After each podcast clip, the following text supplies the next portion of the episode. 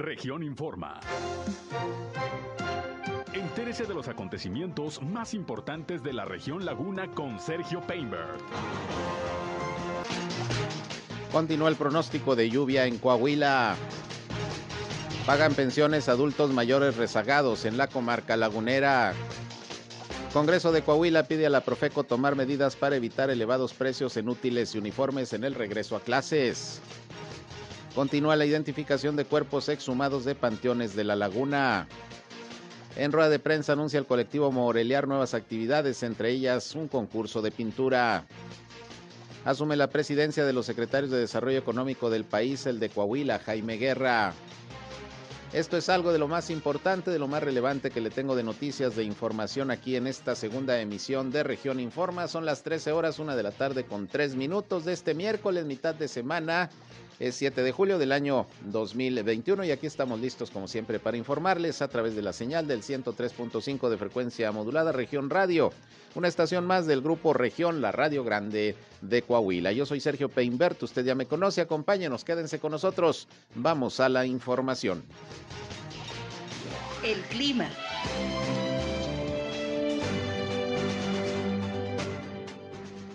Tenemos cielo de medio nublado a nublado, sin posibilidades de precipitación durante la mañana, posiblemente en la tarde tengamos alguna lluvia mucho, muy ligera, menores a los 5 milímetros la precipitación que pueda presentarse. El día de ayer incluso se presentó solamente una precipitación hacia las horas de la tarde de 1.3 milímetros en el Observatorio Meteorológico de Torreón. Eh, temperaturas máximas que van a rondar entre los 35 hasta los 36 grados centígrados, 37, perdón, grados centígrados en las máximas y en las mínimas de los 20 a los 22 grados centígrados. Un clima mucho, muy agradable, quitando un poco, haciendo un poquito de lado la humedad que tenemos en el medio ambiente, que vamos a tener un poco de bochorno. El clima.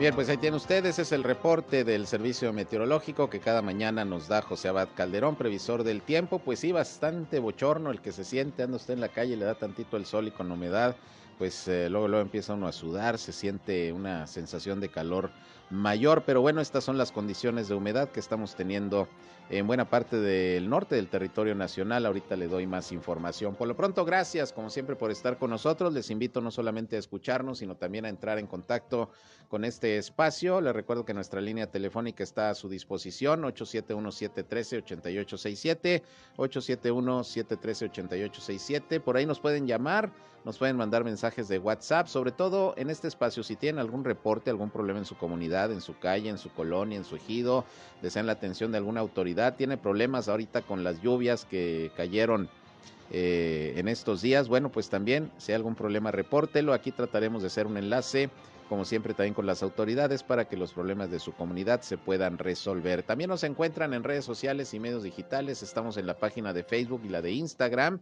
región 103.5 Laguna. Ahí estamos a sus órdenes con contenidos que espero siempre resulten de su interés. Además estamos transmitiendo por Facebook Live en estos momentos nuestro espacio noticioso. Un saludo a quienes ya nos ven y nos escuchan a través de desde esta red social en nuestra cabina aquí de Región Informa. Y yo estoy en Sergio Peinber Noticias en Facebook, en Twitter, en YouTube, en Instagram y en sergiopeinber.com, mi portal web de información que les invito a visitar. Ahí estamos también siempre informándoles y están los enlaces para que nos escuchen a través de nuestras transmisiones de radio. Así que sin más, estamos como siempre a su disposición. Y bueno, pues vámonos, vámonos con la información.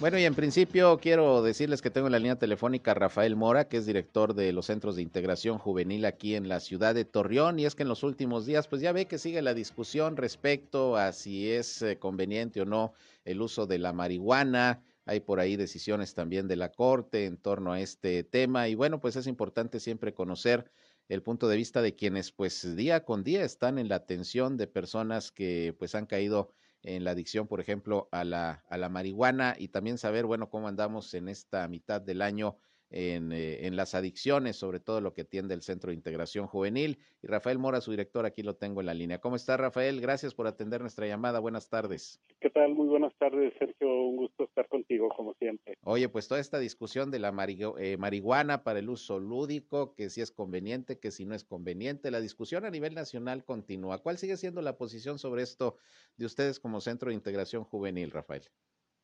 Eh, mira, Sergio, pues yo creo que, eh, como bien dices, eh, la discusión ha estado como pasando de un lado a otro. Sí, se dice que los las dos cámaras, la de diputados y de senadores, se han estado pasando la pelotita unos a otros y no, no, no, ahora sí que no toman la decisión este no sé qué hay detrás, ¿verdad? Si, si no se quieren aventar el tiro, si no sé, no sé cómo esté, pero pues la corte ya ya lo había decidido, ya les había indicado que tenían que legislar con respecto a las leyes secundarias y, y, y en ese sentido pues ya no hay para atrás, o sea, ya ya la corte finalmente la semana pasada, pasada tuvo que decir, bueno, pues como ustedes no no le entraron a lo de la ley de salud, de quitar los artículos que,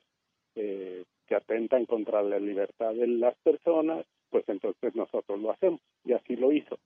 Ahora eh, esto crea más confusión, Sergio, porque pues finalmente la gente se queda con la idea de que ya ya es ya es legal entonces y y no es así. O sea, los chavos tienen que entender que para eso todavía falta, todavía falta que, se legisle y que finalmente va, al final de cuentas va a venir quedando, pero pues nosotros la postura sigue siendo de, que para uso recreativo, uso lúdico, pues no era lo mejor, no era lo más conveniente.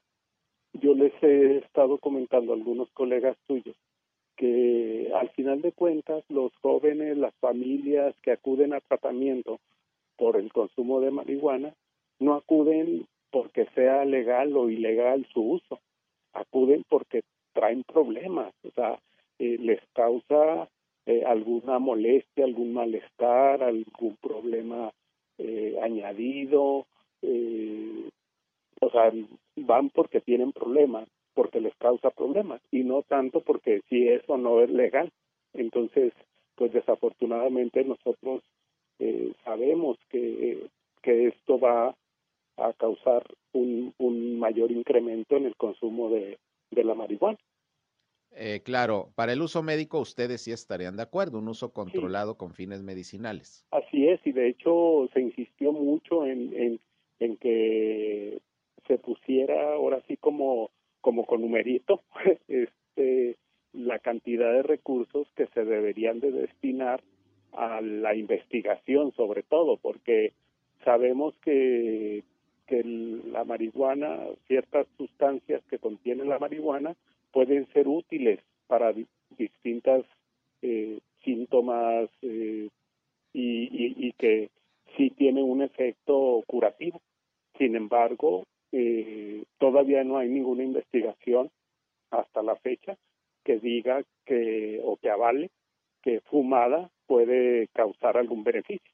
Eh, eso tiene que quedarle bien claro a los chavos. O sea, fumada no te ayuda a aliviar ningún síntoma.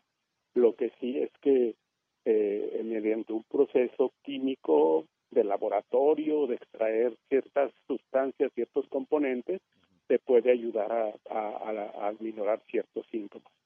Eso es, todavía también es un proceso, ¿no? Eh, eh, si se quiere usar en la medicina la marihuana, todavía es un proceso, no es de que me siento mal, tengo alguna dolencia, algún padecimiento y me fumo un churro y ya, y ya me curé, ¿no? Tiene un proceso todo esto, ¿no? Sí, así es, y, y, y sobre todo porque pues de la marihuana deben extraerse esos elementos eh, que, que pueden ser de, beneficio y quitar algunos que son y que ya está comprobado que son perjudiciales para la salud física o mental de la, de la persona. Ahora, Rafael, según los, este, los eh, datos estadísticos que ustedes tienen en este año en comparación con el anterior, por poner eh, una cifra, ¿cómo anda el tema de las adicciones? ¿Qué tanto ha crecido, ha disminuido? Sobre todo ahorita en los tiempos de pandemia, ¿qué han detectado ustedes ahí en, el centro de integración? Eh, mira, pues nosotros, a, pesar de que no se ha dejado de dar durante todo este año y medio la atención, sí hubo una disminución de recepción de casos de primera vez, eh, pues por motivos propios de la pandemia.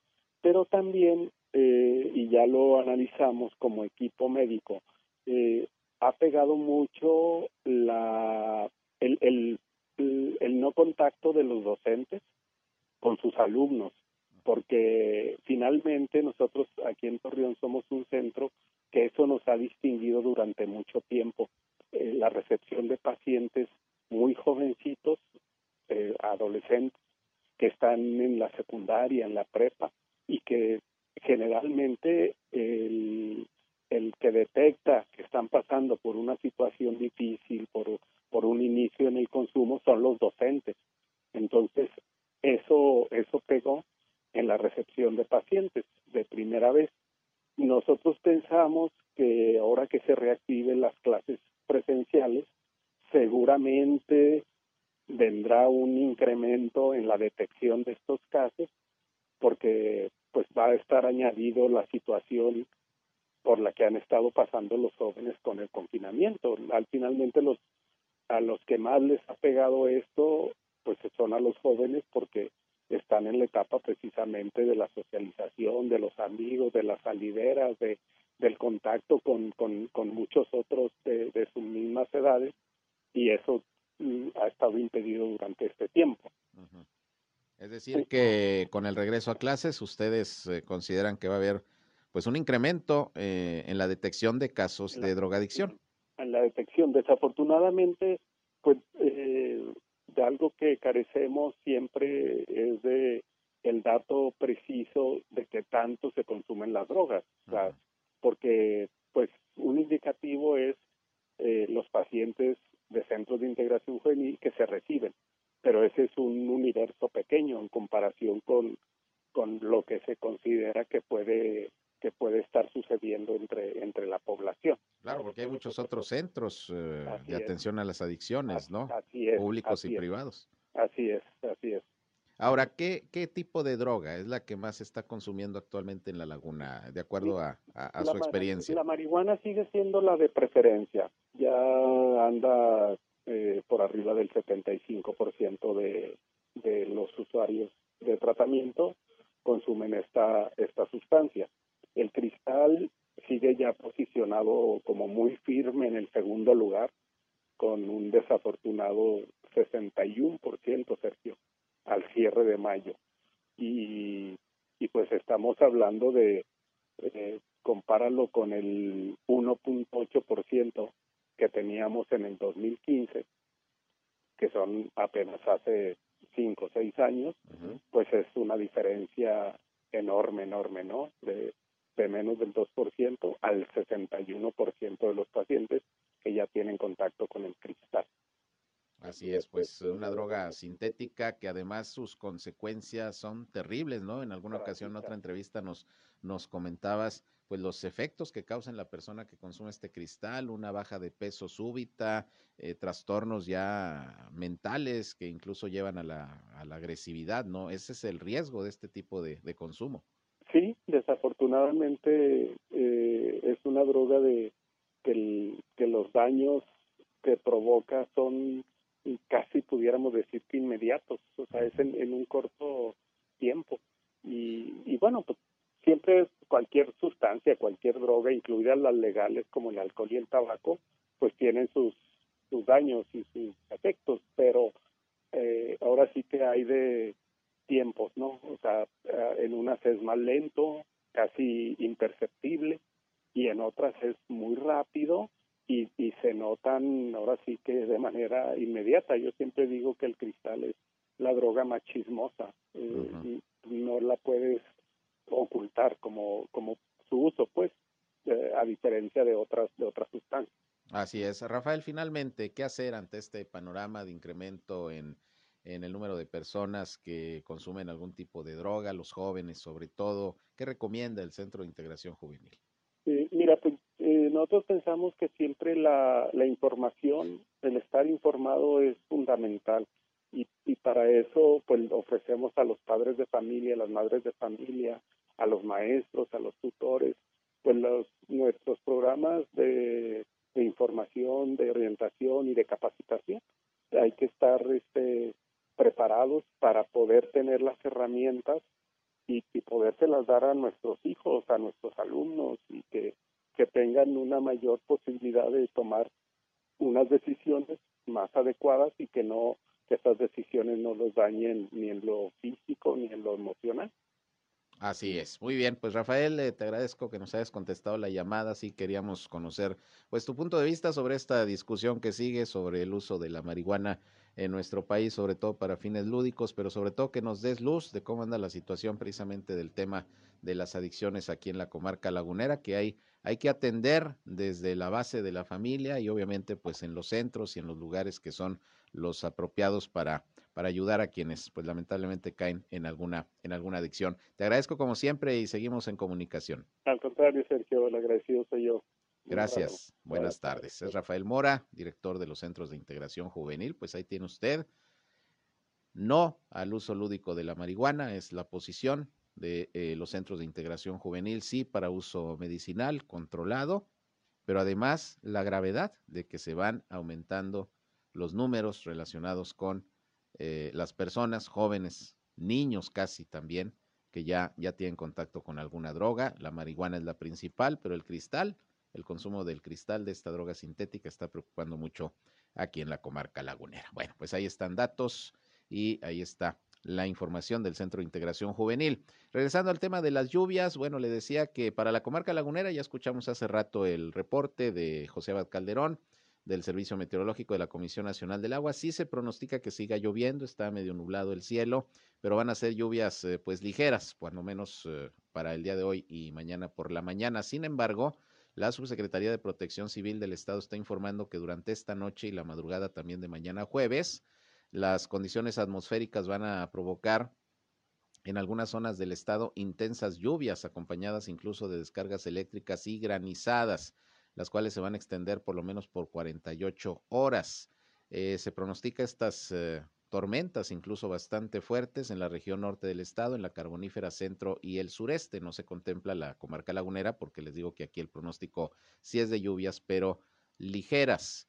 Estas lluvias, repito, podrían acompañarse de descargas eléctricas, fuertes vientos y posible caída de granizo en las eh, zonas donde les estoy comentando del estado, además de que hay un monitoreo para vigilar el incremento de los niveles del caudal de los ríos y arroyos, así como deslaves e inundaciones que ya se han registrado en algunos puntos, como en Arteaga. Esta mañana le informaba que en Arteaga, Coahuila, hay algunas comunidades eh, incomunicadas porque hubo deslaves ahí de, cerros ahí en la, en la sierra y bueno, pues ya se están tomando cartas en el asunto por parte de las autoridades, pero ese es el pronóstico que prevalece en la cuestión de las lluvias aquí en Coahuila. Es el reporte de la Subsecretaría de Protección Civil del Estado. Vamos a una pausa y regresamos. 13 horas, una con 21 minutos. Volvemos con más.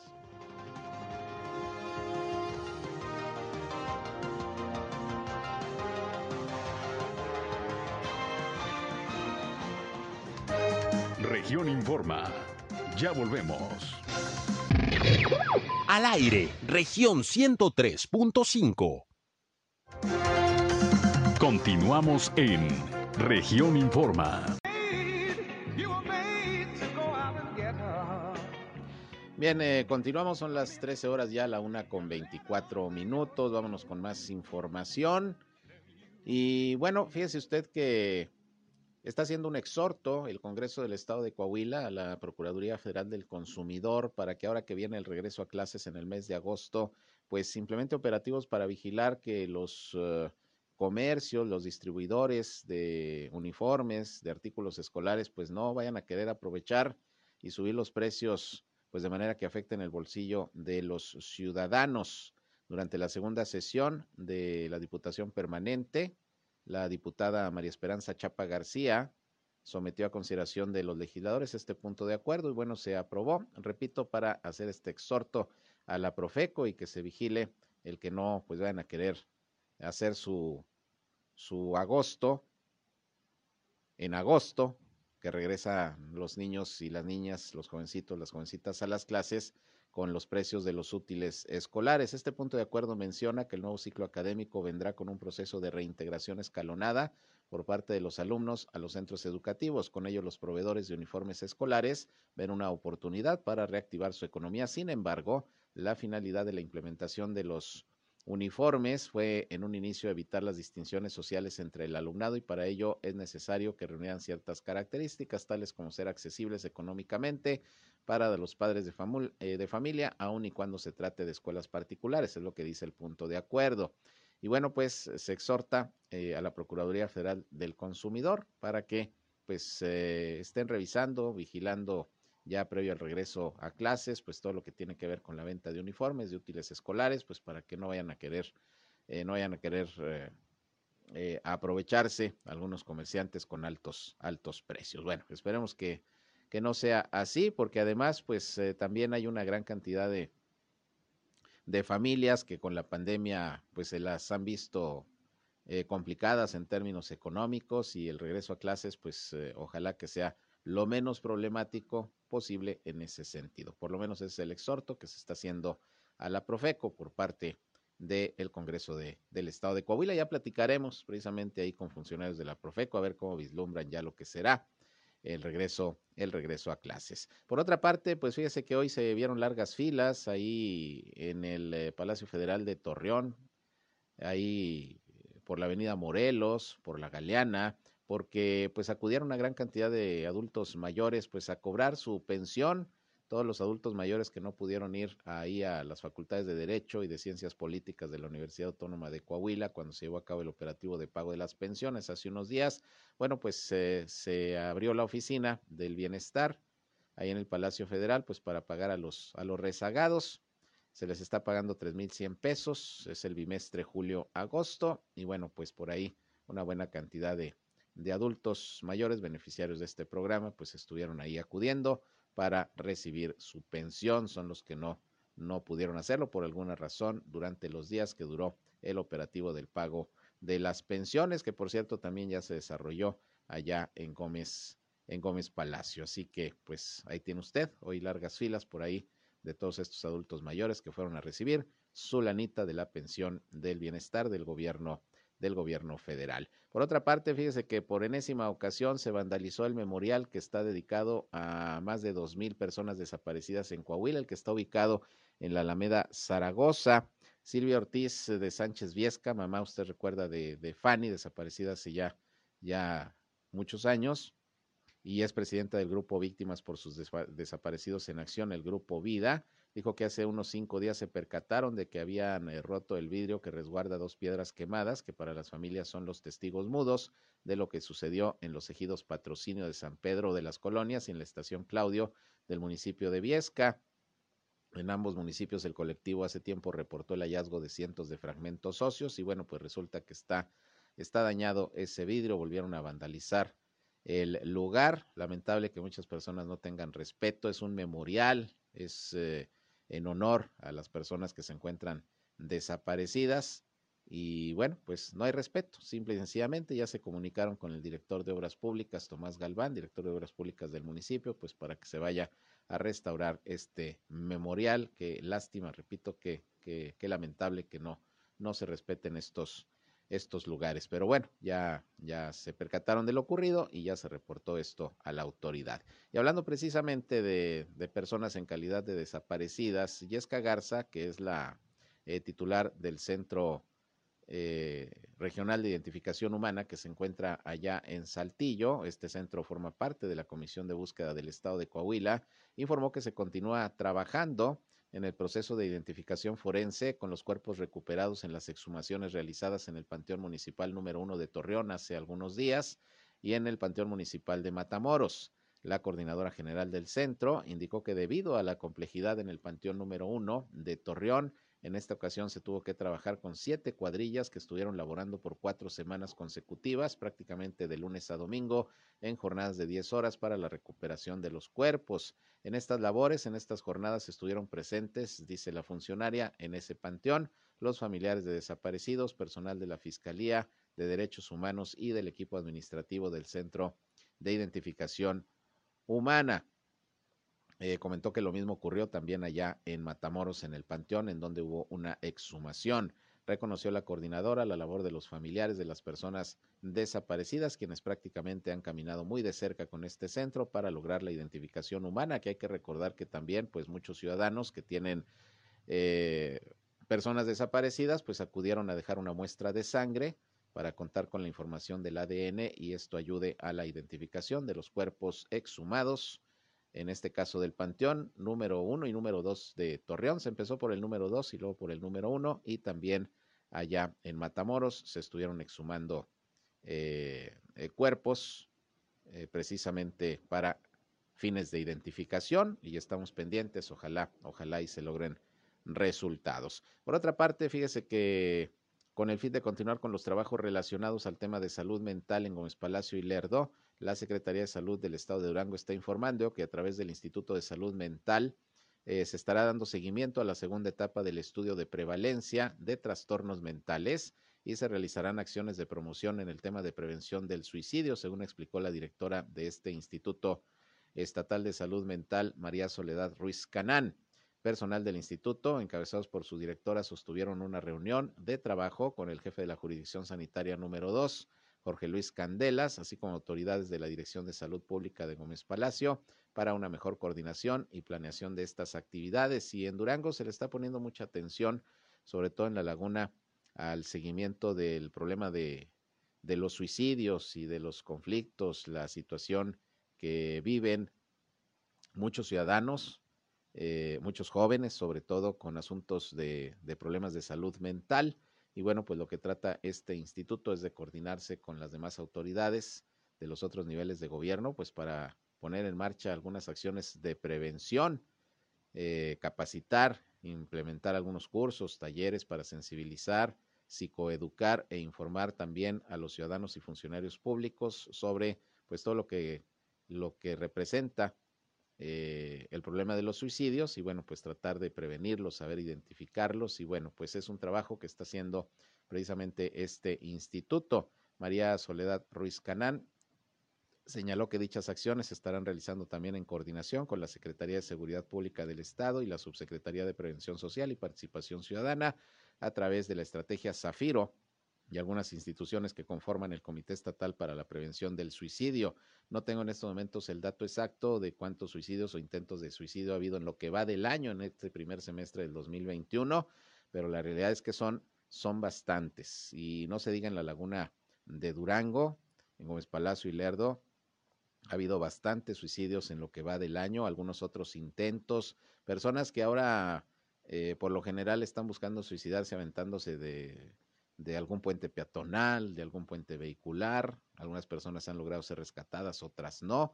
Pero bueno, pues hay que atender este, este problema que ahí está, que es real y que bueno, pues en ese sentido eh, tendrá que participarse, eh, participarse autoridades y sociedad en su conjunto, precisamente para evitar que más personas pierdan la vida por eh, eh, traer problemas que los lleven al suicidio, problemas fuertes de depresión, problemas fuentes, eh, fuertes de, de salud mental. Bueno, estaremos pendientes. Por lo pronto, esta reunión se desarrolló el día de hoy allá en Gómez Palacio. Y bueno, ahorita que le comentaba sobre este punto de acuerdo del Congreso del Estado de, de Coahuila, eh, exhortando a la Profeco pues a vigilar que no se vayan a manchar los comerciantes, los eh, distribuidores de útiles escolares y de uniformes ahora que viene el regreso a clases, Fíjese que Mariano Serna Muñoz, que es presidente de la Cámara de Comercio de Torreón, dijo que están a la expectativa del comportamiento de los contagios del COVID-19, pues de ello va a depender la reanudación de los estudios en los colegios, en las escuelas de manera presencial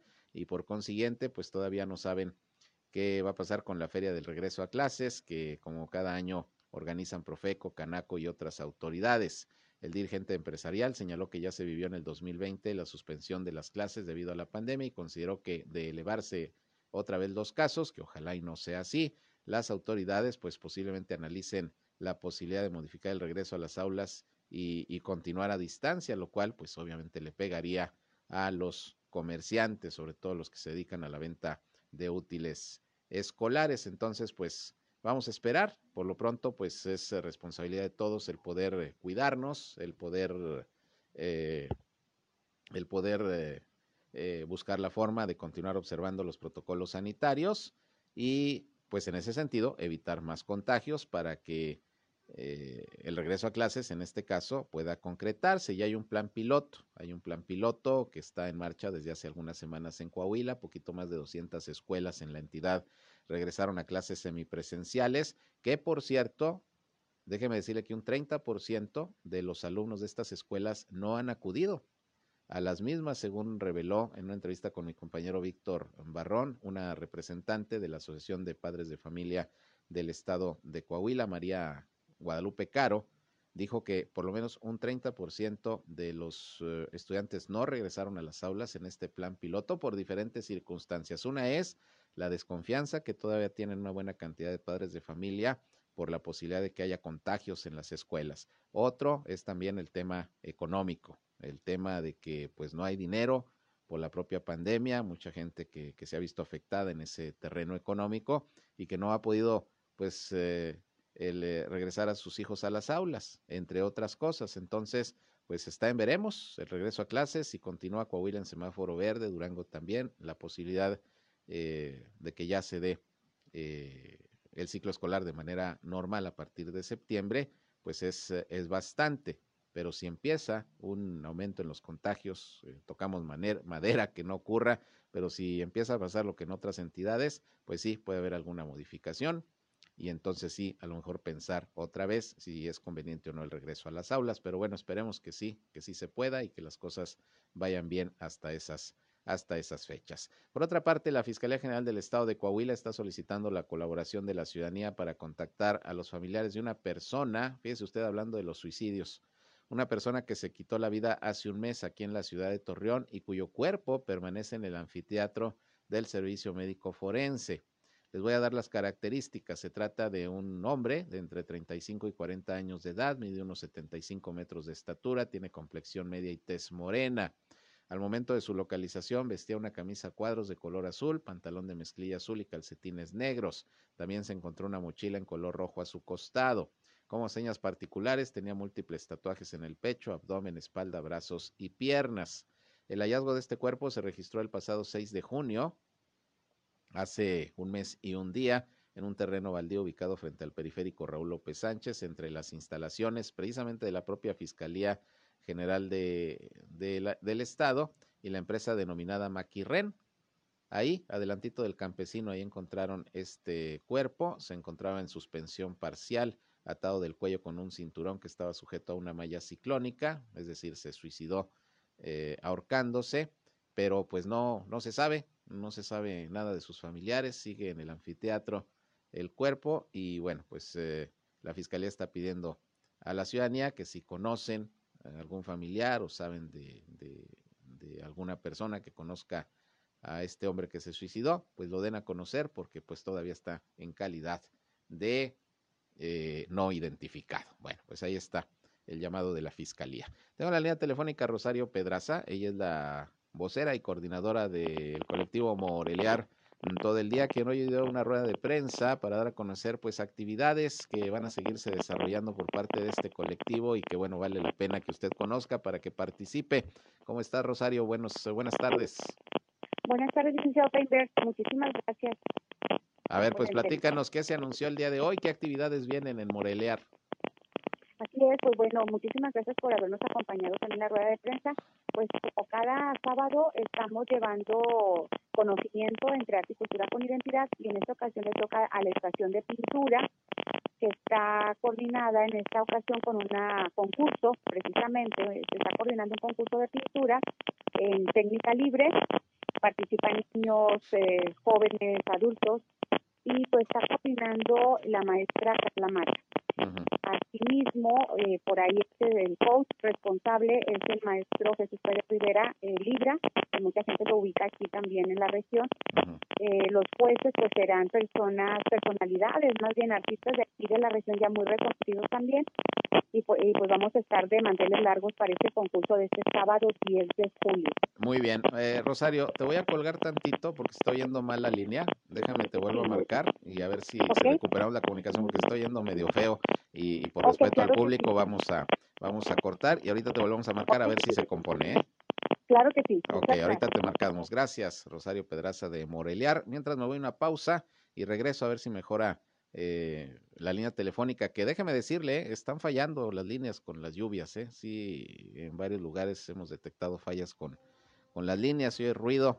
A ver si lo pueden checar, sobre todo en teléfonos de México. Vamos a la pausa, regresamos con más.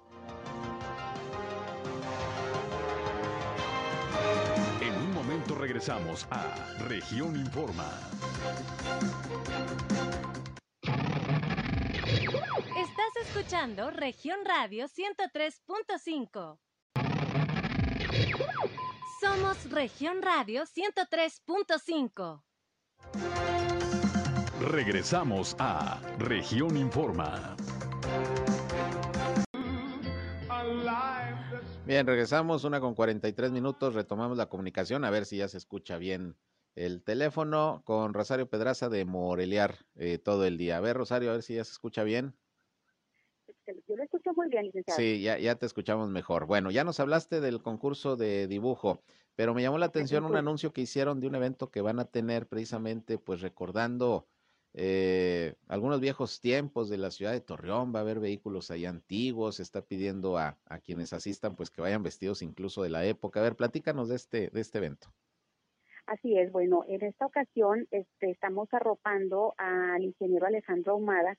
Él es un investigador de aquí de la región y se dio la tarea de localizar la letra original de la Filomena. También lo que es la el ritmo original este, porque eh, se van a llevar una grata sorpresa de cómo la letra para empezar es romántica y en cuanto a la melodía trae otro ritmo. Mm. Entonces tal vez sea porque en ese tiempo el fonógrafo ya ve que las revoluciones eran, pues de repente se aceleraba y luego ya se calmaba y así. Entonces eso hace mm, algo muy especial con el con la con la partitura de, este, de esta canción. Ya luego según la investigación del ingeniero Alejandro Humada, pues ahí le fuimos poniendo otra letra, ¿verdad? Entonces eso es lo interesante. Entonces, para, digamos, arropar y vestir esta, esta investigación, pues vamos a andar todos a la usanza de la década de los años 20. La década de los entre 20 y 30, en 1920 y 1930, va, va a haber este teatro, leyendas de esa época, vamos a andar vestidos a la usanza de esa época, es decir, que vamos a hacer una línea del tiempo entre baile también, algunas este, grupos como Naucali van a venir también eh, a, esa usanza, teatro como el grupo de Teatro Ciervos también se suma, eh, la Asociación Civil de Carros Antiguos que también nos va a traer una línea del tiempo. Y este pues va, va a estar muy muy bonito porque la gente va a poder venirse a tomar la fotografía, el coleccionista arquitecto Ortiz, que también es muy reconocido por sus colecciones antiguas, entonces, sí, sí, pues se va a vestir excelentemente bien, licenciado. Este va a ser el 14 de agosto para que la gente se vaya preparando y va a haber también eh, diseñadoras de imagen que a quien venga vestido le van a hacer un maquillaje y un peinado eh, ad hoc a esa época. Eso es, pues una vuelta a los viejos tiempos, ¿no? De aquel eh, torreón, pues prácticamente de principios del siglo pasado. Sí, así es. Muy bien. Así es, va a ser algo muy, muy, muy, muy padre. Vamos a este, sobre todo aquí en, en Moreliar, pues usted sabe que siempre tratamos de innovar y de proteger todas esas iniciativas que surgen. En este caso es del ingeniero Alejandro Mara, que también desde hace cinco años ha venido colaborando con Moreliar y pues ahora eh, pues va a ser un digno representante, es un investigador que les va a agradar muchísimo la charla, va a hacerse una recreación. Entonces, este, entre teatro, baile y todo, va, se va a recrear toda esa historia. Entonces va a ser algo muy bonito, único y pues muchísimas gracias por la discusión, licenciado. No, pues eh, hay que apoyar el esfuerzo de tantos artistas que están colaborando de todas las áreas con eh, Moreliar, pues para darle vida al centro histórico y a toda esta parte poniente de la avenida Morelos, que es histórica también, un paseo que muchos años fue tradicional, ha vuelto a ser tradicional, eh, sobre todo con la reactivación que se dio al convertirlo en Paseo Morelos, pero en la parte poniente, que es donde ustedes están trabajando, pues es donde hace falta una mayor eh, difusión de lo que ahí se está haciendo, pues para reactivar toda esa zona. Y yo te preguntaría finalmente, Rosario, ¿y qué esperan de las próximas autoridades municipales? ¿Ya platicaron eh, con el próximo alcalde? ¿Cómo pinta para morelear en la próxima administración. Así es, pues nos, nos sentimos también muy confiados, este, hubo muy buena respuesta, estuvimos con él los eh, algunos coordinadores de las 35 estaciones o redes de talento de forma cercana con él, con él y con algunos otros candidatos que todos son líderes, o sea, esto es importante que la gente conozca lo que está haciendo Morelia Asociación Civil, que es totalmente apartidista, y estuvo muy bien estas campañas porque todos supieron lo que Morelia hace entonces, este, mm, vimos eh, muy, ¿cómo le explicaré? La opinión de todos los coordinadores fue de que, oye, qué bien, conoce del tema, conoce de las necesidades, o sea, cualquiera de las estaciones que le, le preguntó, le propuso más bien cómo nosotros estamos haciéndolo, lo que hemos venido pulsando y hubo un interés muy importante. De hecho, inclusive traía un programa de cierto tiempo y con Morelia se alargó. Entonces, eso también es este no nada más se alargó al final, hicimos un resumen, lo firmamos y sentimos una vocación de su parte. Hablas del próximo alcalde, de Román Alberto Cepeda. Sí, así es, sí, así es. Esto, este fue el sentir de los coordinadores, lo platicamos al final. En Morelia, pues le digo, son, hay de todos colores, algunos también apartidistas, como mi caso, pero sí sentimos esa, le dimos a los ojos esa, esas ganas de sacar a Torreón adelante.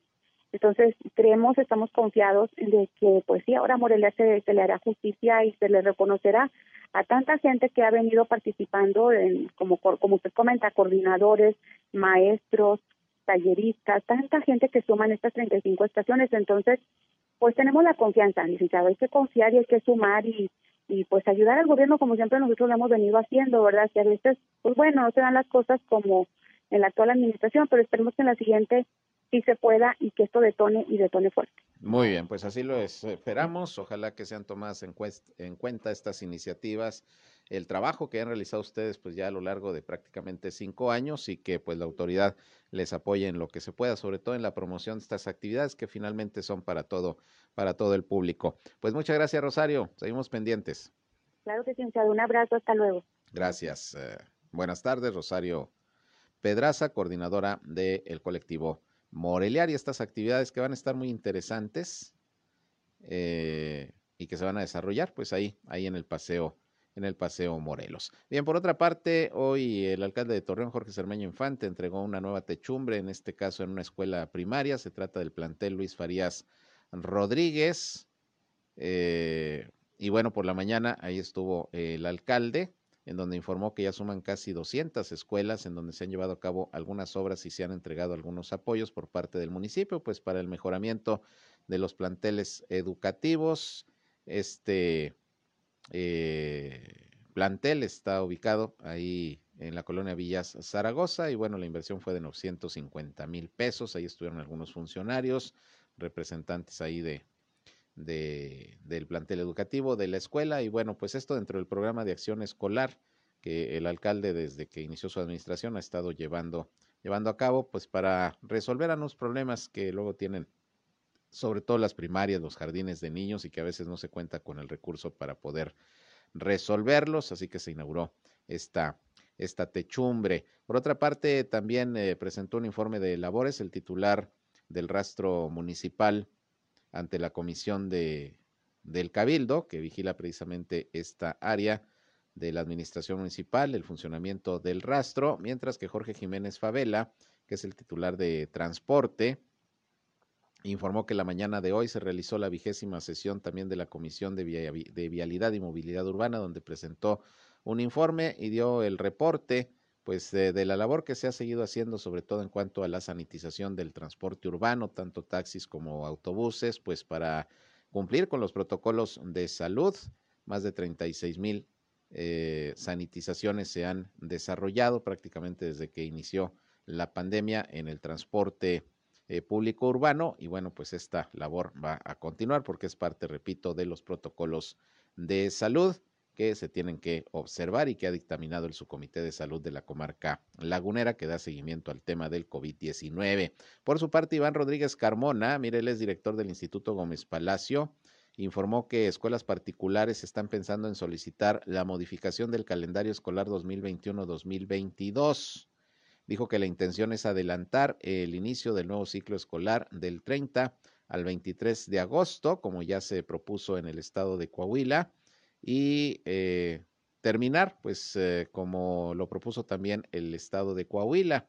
De hecho, él así dice, dice, como, como se hizo en Coahuila, lo queremos hacer por lo menos en la laguna de Durango. Dijo que esta solicitud se va a presentar en breve a la Subsecretaría de Educación en la región lagunera y esperan que se sumen más instituciones privadas. Son las instituciones educativas privadas en la Laguna de Durango las que pudieran solicitar la modificación del calendario escolar. No se ha dicho nada de las escuelas públicas, siguen con el mismo calendario que ya determinó el gobierno federal, pero en Coahuila, como se los informé hace algunos, algunos días, porque lo dijo el secretario de Educación del Estado, Higinio González Calderón, se propuso al gobierno federal adelantar el inicio de, de las clases del próximo ciclo en Coahuila al 23 de agosto. A nivel federal se dispuso el inicio el 30 de agosto, serían siete días de diferencia, y el ciclo escolar terminaría el 7 de julio del próximo año, no hasta el 28, como lo ha propuesto el gobierno federal. Ahí argumentó el secretario de Educación las cuestiones del clima, de, del calor, de que en muchas escuelas no hay aires acondicionados, y bueno, pues eh, eh, así va a ser en Coahuila, se adelanta el inicio y la terminación del ciclo escolar, y eso quieren proponer también a las autoridades educativas en la Laguna de Durango, los planteles privados. Vamos a ver qué les responden. Por lo pronto, pues ahí está la propuesta que se presentará eh, de manera formal. Por otra parte, hubo varios accidentes el día de hoy. El más aparatoso fue una volcadura que se registró en el puente vehicular centenario de Gómez Palacio. Una conductora iba al volante, afortunadamente resultó ilesa, según los reportes que tenemos de la autoridad. El accidente ocurrió poco después de las 10 de la mañana en los carriles de circulación que dirigen de Lerdo a Torreón, en la curva del puente vehicular localizado sobre el Boulevard Ejército Mexicano y de acuerdo con la versión de la conductora de 38 años de edad que vive allá en Gómez Palacio, se encontraba circulando sobre el puente cuando en un momento observó al operador de un tráiler cambiando de carril, así como una camioneta momentáneamente detenida detrás del tráiler, por lo que al tratar de frenar el auto no respondió quiso maniobrar para evitar chocar y se volcó. Afortunadamente está, está ilesa. Esto ocurrió allá sobre este puente centenario de Gómez Palacio. Pues ya sabe usted, accidentes de todos los días. También le comento que un motociclista resultó lesionado hoy en un accidente que se presentó allá en la colonia Torreón Jardín, también casi a las 10 de la mañana. El motociclista se impactó contra una camioneta particular ahí en la avenida Cipreses y calle Heliotropos.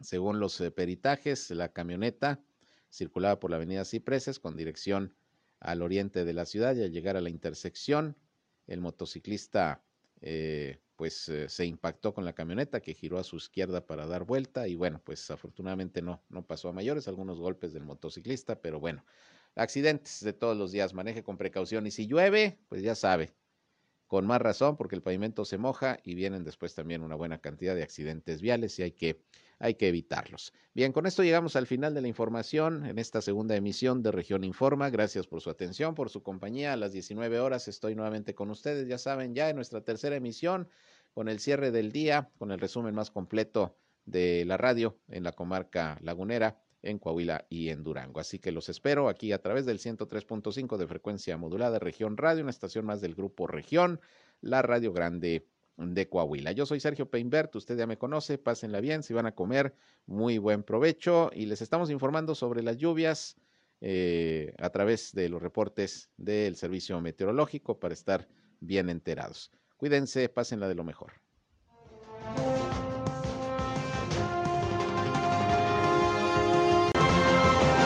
Esto fue Región Informa.